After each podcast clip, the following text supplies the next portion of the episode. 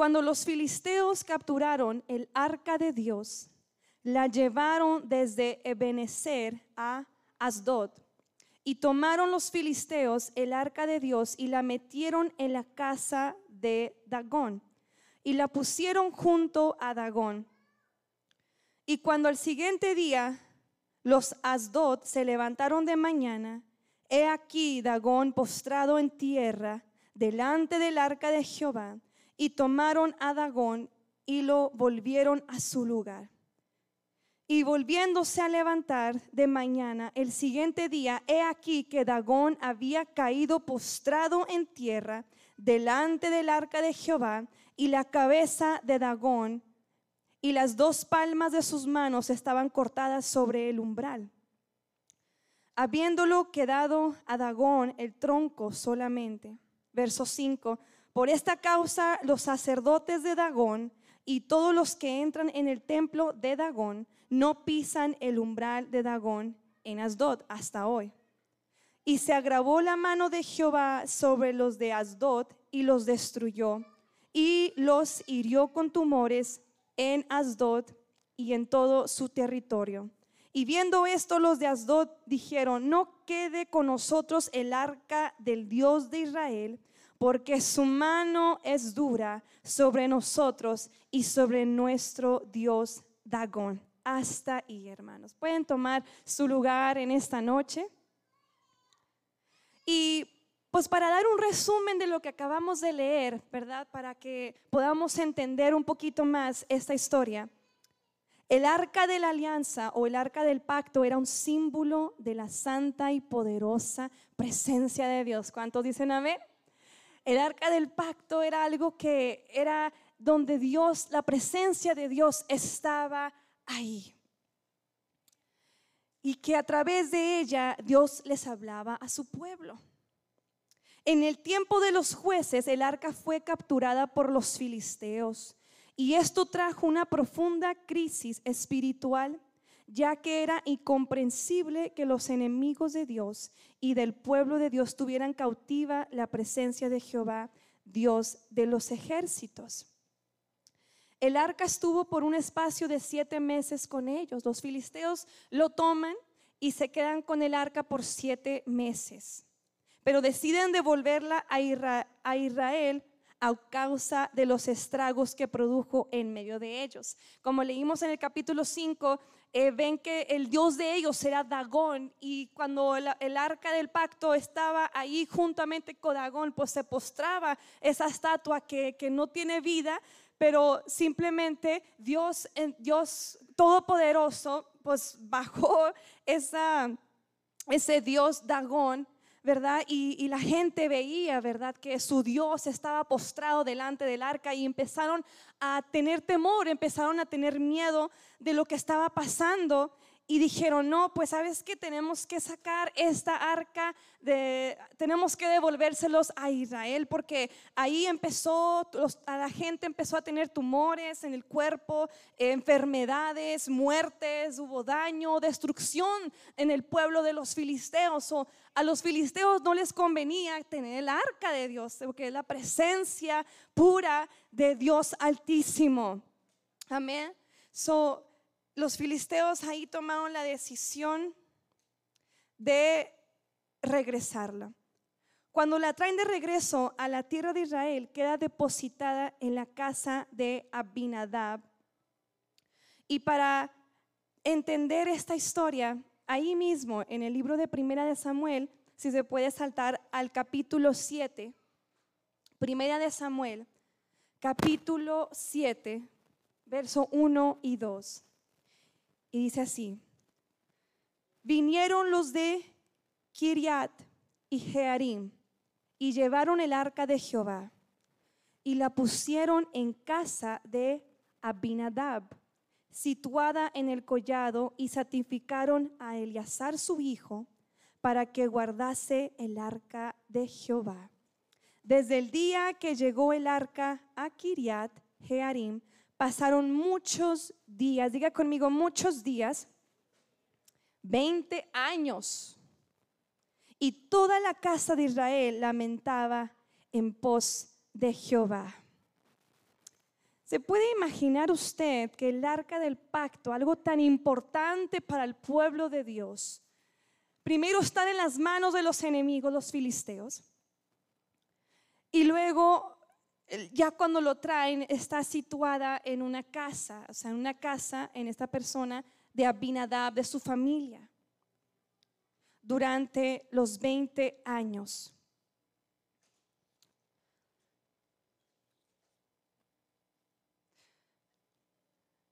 En este capítulo vamos entendiendo a dos familias y en esta particular parte habla cuando ya el, el arca del pacto fue entregada y fue dada en la casa de Abinadab por 20 largos años. ¿Se puede usted imaginar? O sea, no tener la presencia de Dios en ese entonces cerca de usted sino que en vez de ponerlo en un lugar público donde todos podían eh, eh, verlo, vea, con el pueblo, no lo podían tocar, pero simplemente estar la presencia de Dios, estuvo en esa casa. En segunda de Samuel, capítulo 2, si puede ir conmigo, vamos a leer Biblia, bastante Biblia en esta noche. Y es importante tocar estos puntos para poder entender con claridad lo que está pasando. En 2 de Samuel, capítulo 6, vamos a leer del verso 1 en adelante. Y así dice el Señor. La palabra de Dios dice así. David volvió a reunir a todos los escogidos de Israel, treinta mil. Y se levantó David y partió de Balá de Judá con todo el pueblo que tenía consigo para hacer pasar de ahí el arca de Dios, sobre la cual era invocado el nombre de Jehová de los ejércitos, que mora entre los querubines. Verso 3, pusieron el arca de Dios sobre un carro nuevo y la llevaron de la casa de Abinadab, que estaba en el collado, y Usa y Ahío, hijos de Abinadab, guiaban el carro nuevo. Y cuando lo llevaban de la casa de Abinadab, que estaba en el collado con el arca de Dios, Ahío iba delante del arca. Y David y toda la casa de Israel danzaban delante de Jehová con toda clase de instrumentos de madera de haya, con arpas, salterios, panderos, flautas y címbalos.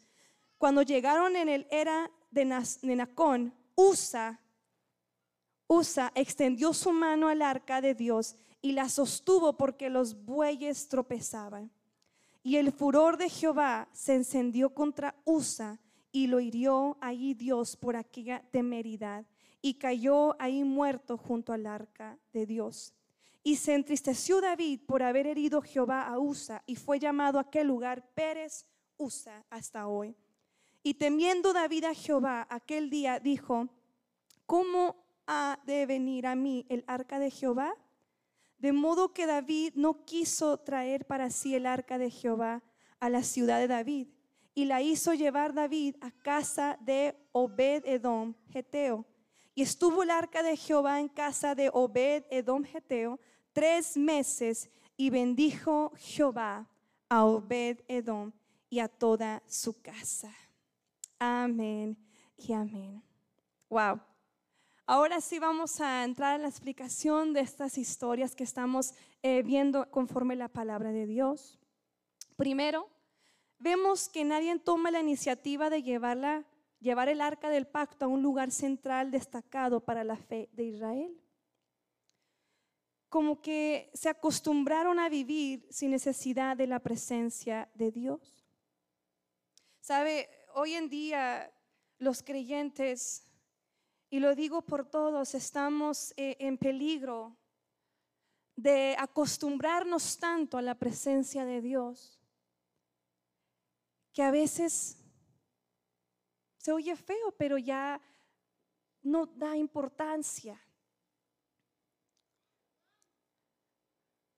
Hoy en día hay muchos creyentes que, que están acostumbrados ya a no sentir la presencia de Dios o un toque especial de Dios. Muchos venimos como una rutina a la iglesia porque es algo que tienes o debemos o tenemos compromiso o, simplemente, pero perdemos el enfoque real por qué venimos a la casa del Señor. Fíjese que con la primera familia de la casa de Abinadab, durante, dice que el arca estuvo en esa casa por 20 años y no pasó absolutamente nada. Literalmente nada. Al menos en la Biblia no hace la referencia o yo no lo estuve leyendo y estudiando y no, no explica algo sobrenatural, poderoso, milagros, prodigios, sanidad en la casa de Abinadab. No más dice que estaba en la casa de Abinadab por 20 años. Su presencia no marcó la diferencia en la casa de esa familia. Fíjese, podría haber no estado el arca y nadie se hubiera dado cuenta. Lo notable es que ese mismo arca que había estado 20 años en la casa de Abinadab, ahora permanece solo tres meses en casa de Obededom y todo cambia. Vemos ahí la comparación y el relato de cómo la misma arca, la misma presencia de Dios, poderosa, está en dos lugares distintos, en dos familias, en dos casas distintas, pero en una que dura 20 años no hay manifestaciones milagrosas. Y en la casa de, en la casa de, de todo cambia. Su vida, su familia, todas sus cosas son prosperadas y toda su casa es ampliamente bendecida. ¿Sabe? Usted y yo tenemos la gran bendición de, de conocer a Jesucristo, a nuestro Salvador ya teniendo a Jesús aquí en el corazón y en el alma, ya es ganancia total. Ya hay una bendición en su hogar y en su familia. Cuando usted ya reconoce que Jehová es su Salvador, hay una promesa que yo y mi casa serviremos a Jehová y que por medio de una persona que ama y está en constante búsqueda, también la familia tiene la misericordia de poder escuchar la palabra de Dios y hay bendición en ese hogar. ¿Cuántos dicen amén? El mismo arca que solo ocupaba espacio en la casa de Abinadab trajo bendición a la casa de Obededom. Dios era el mismo, el arca era la misma y el símbolo era igual para ambos. ¿Qué pasó, amada iglesia? ¿Qué, podemos decir respecto a esta historia? ¿Qué es la diferencia entre estas dos comparaciones de familias de casa? ¿Cuál es? Yo le voy a decir. Se familiarizaron con la presencia de Dios. Se familiarizaron tanto de la presencia de Dios. Y sabe, yo creo que todo como creyente y como hijo de Dios, tenemos que tener sumamente cuidado de no familiarizarnos, porque estamos tan acostumbrados a ver sanidades o, milagros que Dios hace en nuestras vidas. Ver la unción caer, hablar en lenguas, la gente danzando, gritando. Y más aquellos que crecemos en el Evangelio desde chiquitos, que tenemos la bendición. Uno empieza a, ver en los ojos, en la carne, todo eso y ya llega un momento que después te puede ser como muy natural. Es algo muy peligroso para el creyente, déjale digo. La casa de Abinadab y la casa de Obededom son, son figuras de dos tipos. Puede ser de iglesias, ministerios o tipos de cristianos que se acostumbran a la unción, a los milagros. Y, y, como lo ves tan seguido, ya eres tan insensible, ya es muy difícil que te toquen, es muy difícil que tú sientas una lágrima cuando sientes la presencia de Dios, es muy difícil, ya te cuesta trabajo, porque ya hubo esa costumbre de estar aquí en la casa del Señor.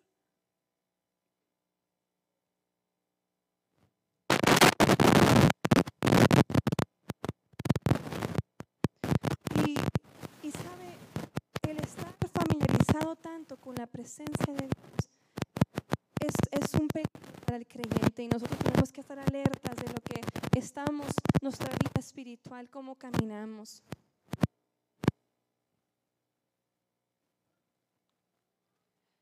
Sabe, cuando llega la familiaridad, se, se, pierde la reverencia a Dios. La reverencia es una actitud profunda de respeto y amor por la Dios, a Dios mismo, a su presencia. Cierren sus ojos. Levante sus manos. Pasen el altar.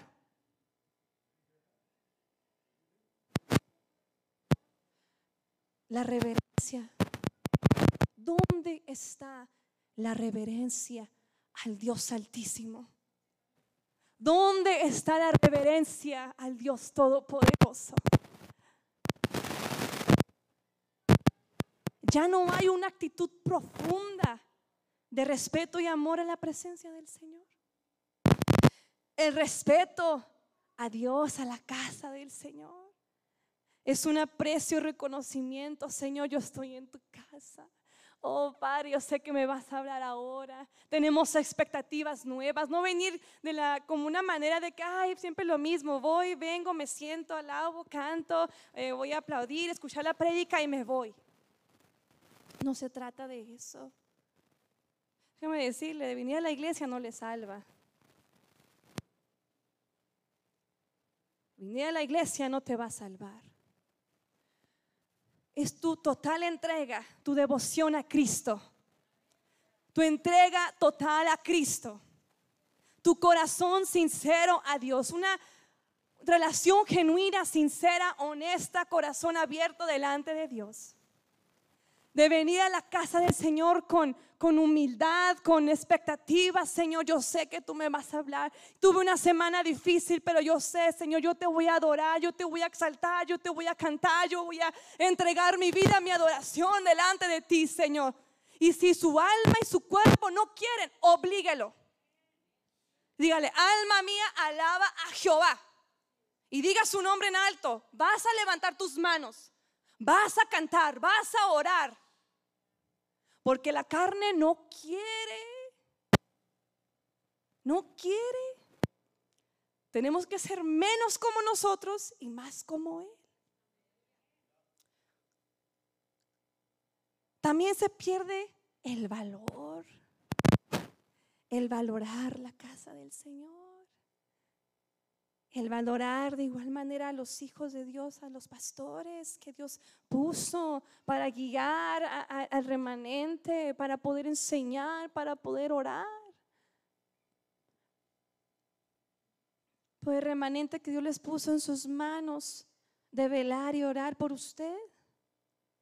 ¿Dónde está ese valor? Ya no reconocemos el valor y y cuando se te va el valor, ya hay ingratitud en tu corazón. son cosas y son factores que afectan la vida espiritual del creyente. ¿Cuántos dicen amén?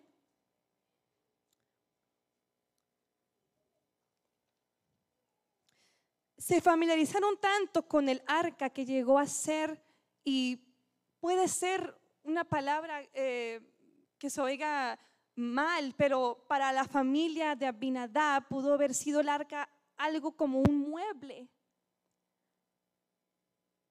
más en la casa. Nada destacado, nada sagrado, nada sublime, porque no le encontraron valor a la presencia de Dios. Perdieron la reverencia a la presencia de Dios. Perdieron el respeto a la presencia de Dios. Perdieron el valor tan grande. Imagínese usted la bendición tan grande de tener e, en ese entonces, o sea, el arca del pacto directo, la presencia de Dios en tu hogar y no valorarlo. La familiaridad es acostumbrarse a algo al punto de no percibir su importancia. Y le voy a dar unos ejemplos.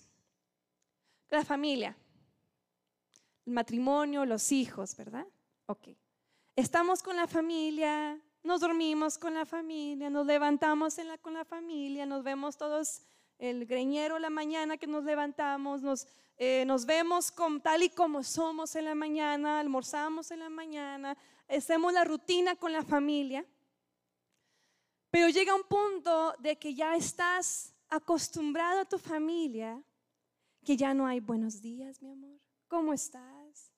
Gracias por el almuerzo, mi amor. Gracias por tu trabajo. Gracias por lo que haces por mí. Mis hijos, gracias por ayudarme a sacar la basura. Los niños, mami, gracias por la comida. Papá, gracias, papá, por lo que tú haces.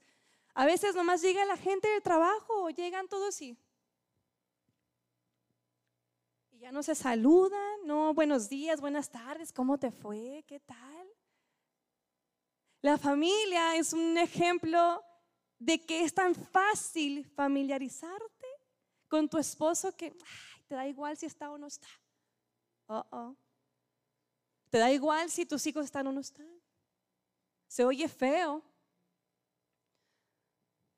Pero la familia es un ejemplo de cómo es tan rápido familiarizarte con algo que estás acostumbrado a tener todos los días y que ya es parte de tu vida y que está contigo. Así es con la presencia del Señor. Tenemos la bendición de estar en la casa de Dios, la grande bendición. Pero mucha gente viene y así como entra, sale. ¿Por qué? No porque el pastor no predicó, porque la alabanza no estuvo acá o wow, pero es más bien porque uno mismo, uno en su vida, en su vida espiritual, toma la iniciativa de salir de la misma manera que entraste. En capítulo que leímos de segunda de Samuel, capítulo 6, David fue a buscar el arca a la casa de Abinadab para llevarlo a Jerusalén. Y lo colocan en un carro de bueyes y lo condujeron los dos hermanos, hijos de Abinadab, Usa y Ahío. Era muy común para ellos todos los días que veían el arca y aunque probablemente les dijeron que no podían tocarlo, había una orden expresa de Dios que solo sacerdote debía tocarlo. Y ellos no consideraron eso, pues habían perdido la reverencia y para ellos pudo haber sido solamente un objeto más. Ahora vamos a hablar un poquito de esta familia de Abinadab. Supongamos que los niños, ah, los jóvenes, estos varones, tenían como unos 10 años, eran unos niños. Pasaron 20 años y lo vieron los niños, ese arca, desde que tenían 10 años, supongamos, pasan 20, ya tienen 30 años. Desde chiquitos estaban acostumbrados a ver algo ahí y no le dieron valor. No supieron darle valor. O quizás también los padres no le dieron la importancia de enseñar a sus hijos el valor tan importante de la reverencia a la presencia de Dios. ¿Qué responsabilidad tenemos padres de instruir a nuestros hijos y enseñar la reverencia y el respeto por la casa de Dios? Nuestros niños, jóvenes, adolescentes y hasta nosotros mismos. Ahora, si estos jóvenes eran, eran adolescentes, 17, 18 años, calcúlele, otros 20 años, ya eran unas personas adultas. Pero de igual manera estaban tan acostumbrados a ver el arca del pacto en su casa que lo vieron como un mueble más. Lo vieron como algo sin importancia. Porque se acostumbraron tanto a ver lo que no le dieron valor a algo tan preciado y tan hermoso que lo menospreciaron y se familiarizaron tanto con él.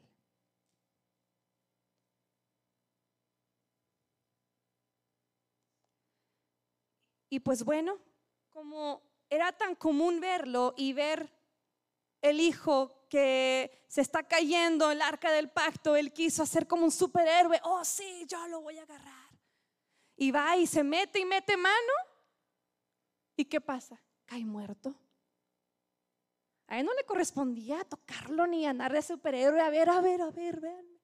A ver, voy a rescatar esa cosa. No, pero como era algo que ya estaba acostumbrado, que dice, ay, acabo es un mueble solamente, no pasa nada. Es un mueble que ha estado ahí por 20 años en mi casa. Yo lo puedo tocar. Y ahí va. Ahí nadie le dijo que lo tocara. Si él supiera, si hubiese sabido la importancia y el valor tan grande de la presencia de Dios, no lo hubiera tocado.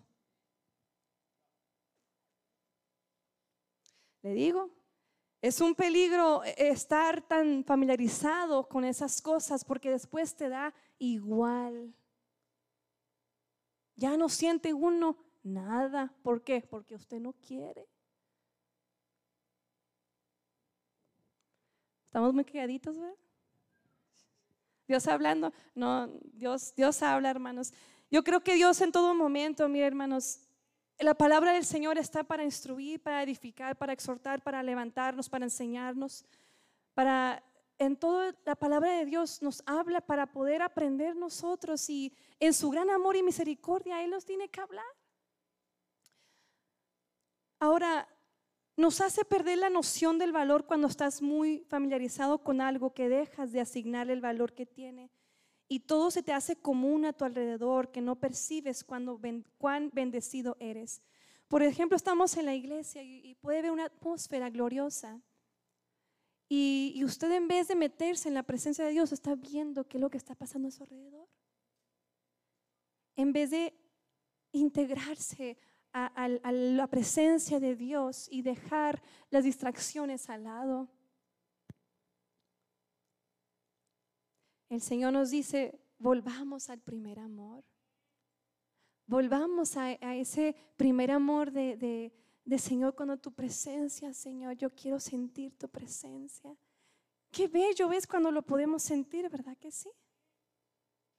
Nuestra oración debe de ser, Señor, si yo no siento nada, Señor, yo no me muevo de este lugar sin un toque tuyo.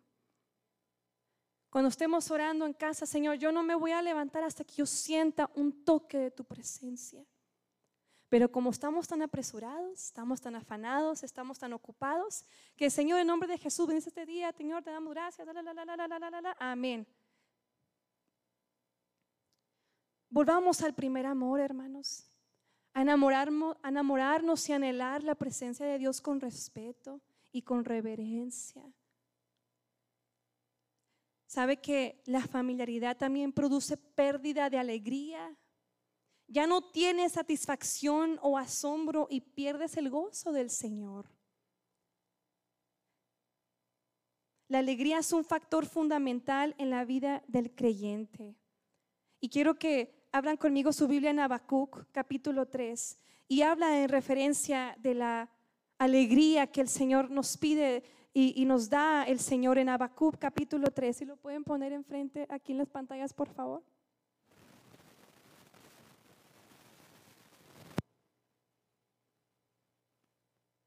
Aleluya. La alegría es tan importante, hermanos, en un creyente, porque así la gente nos ve y va a decir, algo tiene usted, algo tiene que yo quiero esa alegría, ese gozo que usted porta, y eso es la presencia de Dios en su vida.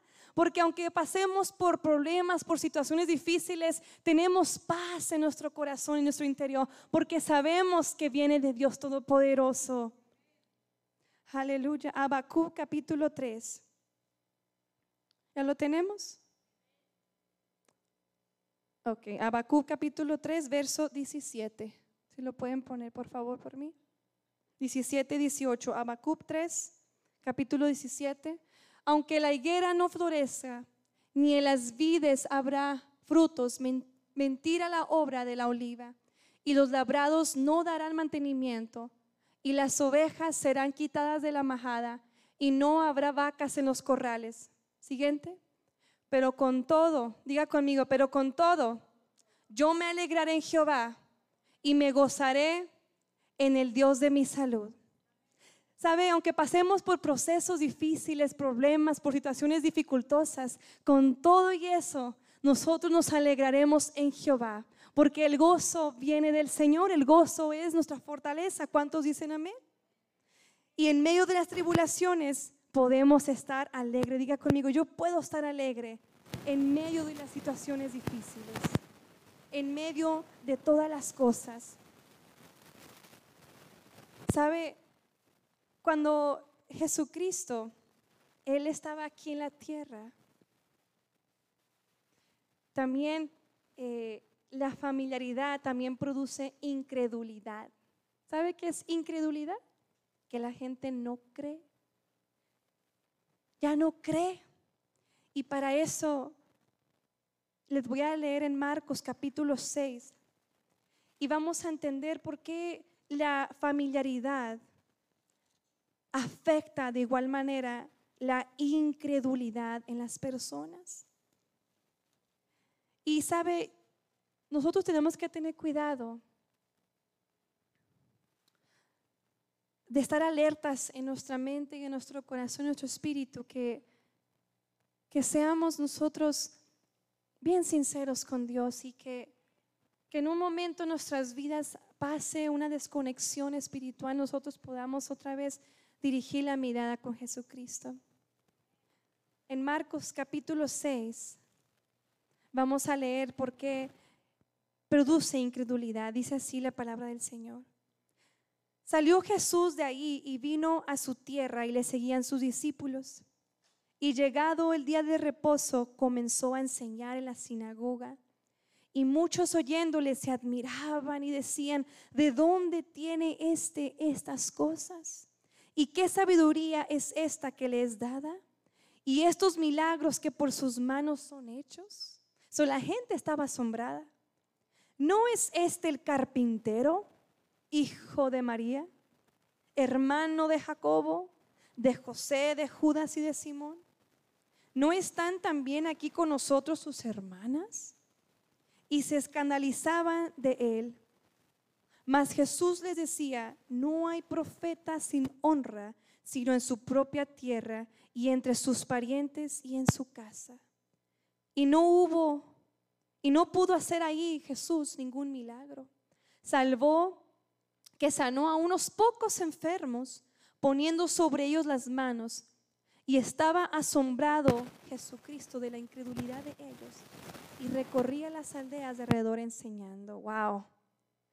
Jesús mismo, Jesús mismo caminando en la tierra, volviendo a su tierra donde la gente lo conocía. Vieron a Jesús crecer, el hijo de carpintero, ¿verdad? Conocían a Jesús que jugaba con sus propios niños, conocían a, María, conocían a José, conocían a la familia. Decía la gente, ¿a poco Él es el Mesías? Pero, ay, no puede ser, no, no, no. Si lo conocemos desde chiquito, que andaba haciendo, jugando con la madera con José, andaba ahí jugando con la carpintería. La gente lo conocía desde que estaba chiquito. Y la gente no creía. ¿Y sabe que Jesucristo oraba por los enfermos? Y aquellos que quisieron ser sanados y creyeron en Él fueron sanados. Pero Dios dijo que se asombró por la incredulidad de la gente. ¿Y por qué? Porque la gente ya estaba familiarizada con Jesús. Ya lo conocían, según ellos, ¿verdad? Y se pierden de la bendición tan grande. Jesús no pudo hacer muchos milagros en ese lugar debido a la incredulidad de sus compatriotas. Ellos no le creyeron porque lo conocían, porque lo vieron crecer, porque conocían a sus padres y hermanos, como, como estaba compartiendo ahorita, y porque estaban con él en todo el tiempo. Fíjese, la familiaridad te hace insensible, pierdes el valor, pierdes el respeto, pierdes la reverencia, pierdes la alegría y el gozo del Señor. Y de una manera, cuando se familiariza uno tanto, también deshonras a Dios. Hay una deshonra a la presencia del Señor. Donde está la presencia de Dios, la vida del hombre cambia. donde está la presencia de Dios, la vida tiene que cambiar. Pablo dijo, ya no vivo yo, sino Cristo vive en mí. Cristo vive en nosotros, hermanos. Cristo ya vive en nosotros, por lo cual nosotros caminamos como herederos, nosotros representamos a Jesús. Ya no somos nosotros, sino que Cristo es el que mora en nosotros. Así que en esta noche, hermanos, yo, yo les quiero animar a que anhelemos cada día más la presencia de Dios. Porque sabe que estamos en, un peligro de conformarnos, de no querer más de Dios. Uno se conforma ya no más de venir a la iglesia, sentarse e irse. Pero anhele buscar más de Dios. Anhele tener hambre y sed de su palabra. Nos acostumbremos, amada iglesia, amada familia, a solamente venir aquí a la casa de Dios y que no pase nada. Ustedes son provocadores de sus milagros. Usted mismo puede provocar la presencia de Dios. Usted mismo es el que provoca la descendencia del Espíritu Santo. ¿Por qué poner límites? Anhelemos venir al altar de Dios y orar y adorar y darle gracias. ¿No se ha fijado, hermanos, que cuando más oramos y más gemimos y más lloramos y más intercedemos es cuando tenemos necesidad? Cuando pasamos por problemas, pero duros, ahí sí estamos y, ay Señor, y empieza a orar y a interceder. Gloria a Dios que podemos refugiarnos en la presencia de Dios, pero cuando todo está bien, todo hay salud, los hijos están bien, el matrimonio está bien, el trabajo va bien, las finanzas están bien, ¿qué cree que pasa? No buscamos a Dios. ¿Por qué? Pues porque hay, por, por qué, a ver, ¿por qué? ¿Por qué? Pues porque hay, no sé, hay, no sé. No, no buscamos a Dios porque estamos acostumbrados a las bendiciones que vienen del Señor.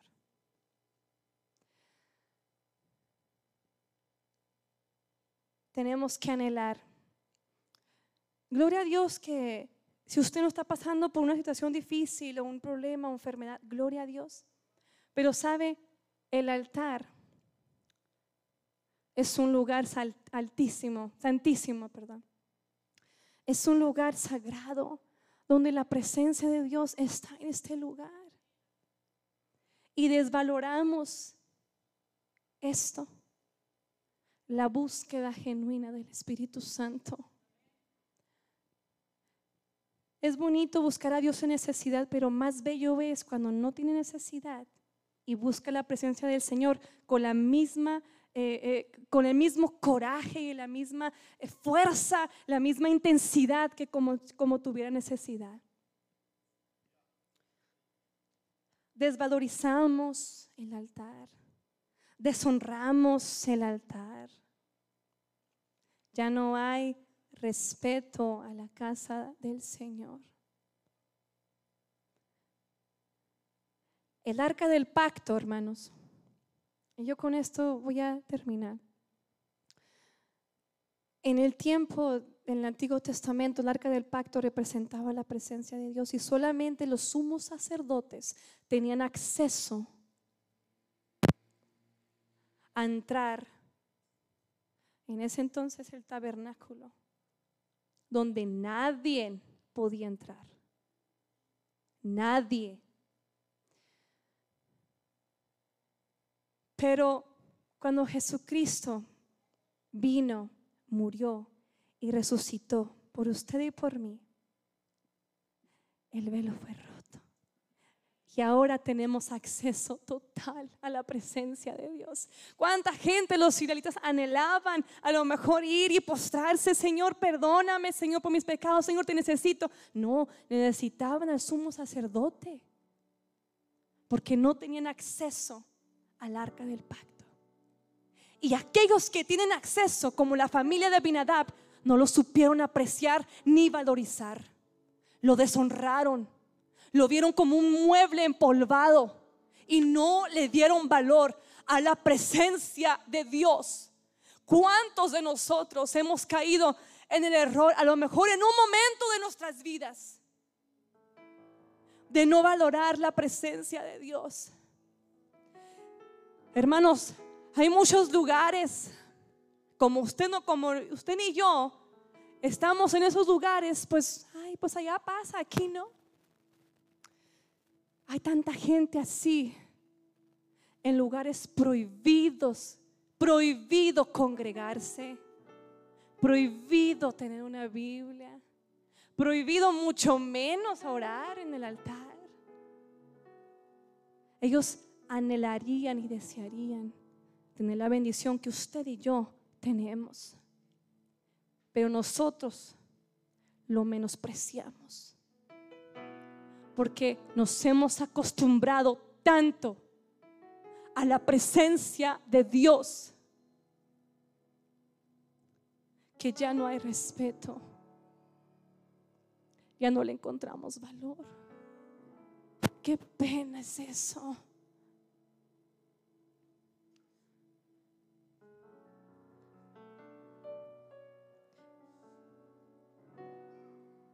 Si supiéramos el valor tan grande que es la presencia del Señor, hermanos, buscar a Dios mientras que pueda ser hallado. Este es el tiempo de la gracia, hermanos. El tiempo de oportunidad. Búsquele, adórele, cántele, enamórese de Dios, enamórelo a Él. Él siempre está ahí. El que se aleja somos nosotros. Si supiéramos la gran bendición y el valor que tiene el altar, correríamos al altar, hermanos. Correríamos, no nos esperaríamos que el pastor o la pastora diga, el altar está abierto, pasen y vamos a orar. Pero muchos menosprecian el altar, la presencia de Dios. No tendría que ser por obligación, y se motiva, se enseña. Pero uno tendría que correr con necesidad. Señor, yo corro, recorro, recorro. Yo vengo, Señor, yo te necesito, yo te necesito. Y venga y pase al altar. Si no tiene necesidad, gloria a Dios. Si no tiene enfermedad, gloria a Dios. Si no tiene problemas, gloria a Dios. Pero pase al altar a darle gracias a Dios porque Él ha sido bueno con usted. Él ha sido bueno con su familia. Él ha sido bueno con su salud. Él ha sido bueno con sus finanzas. Él ha sido bueno, demasiado bueno. ¿Por qué no venir a la casa de Dios, a la presencia de Dios, al lugar santísimo y venir a postrarnos y decir, Señor, gracias. Gracias Dios.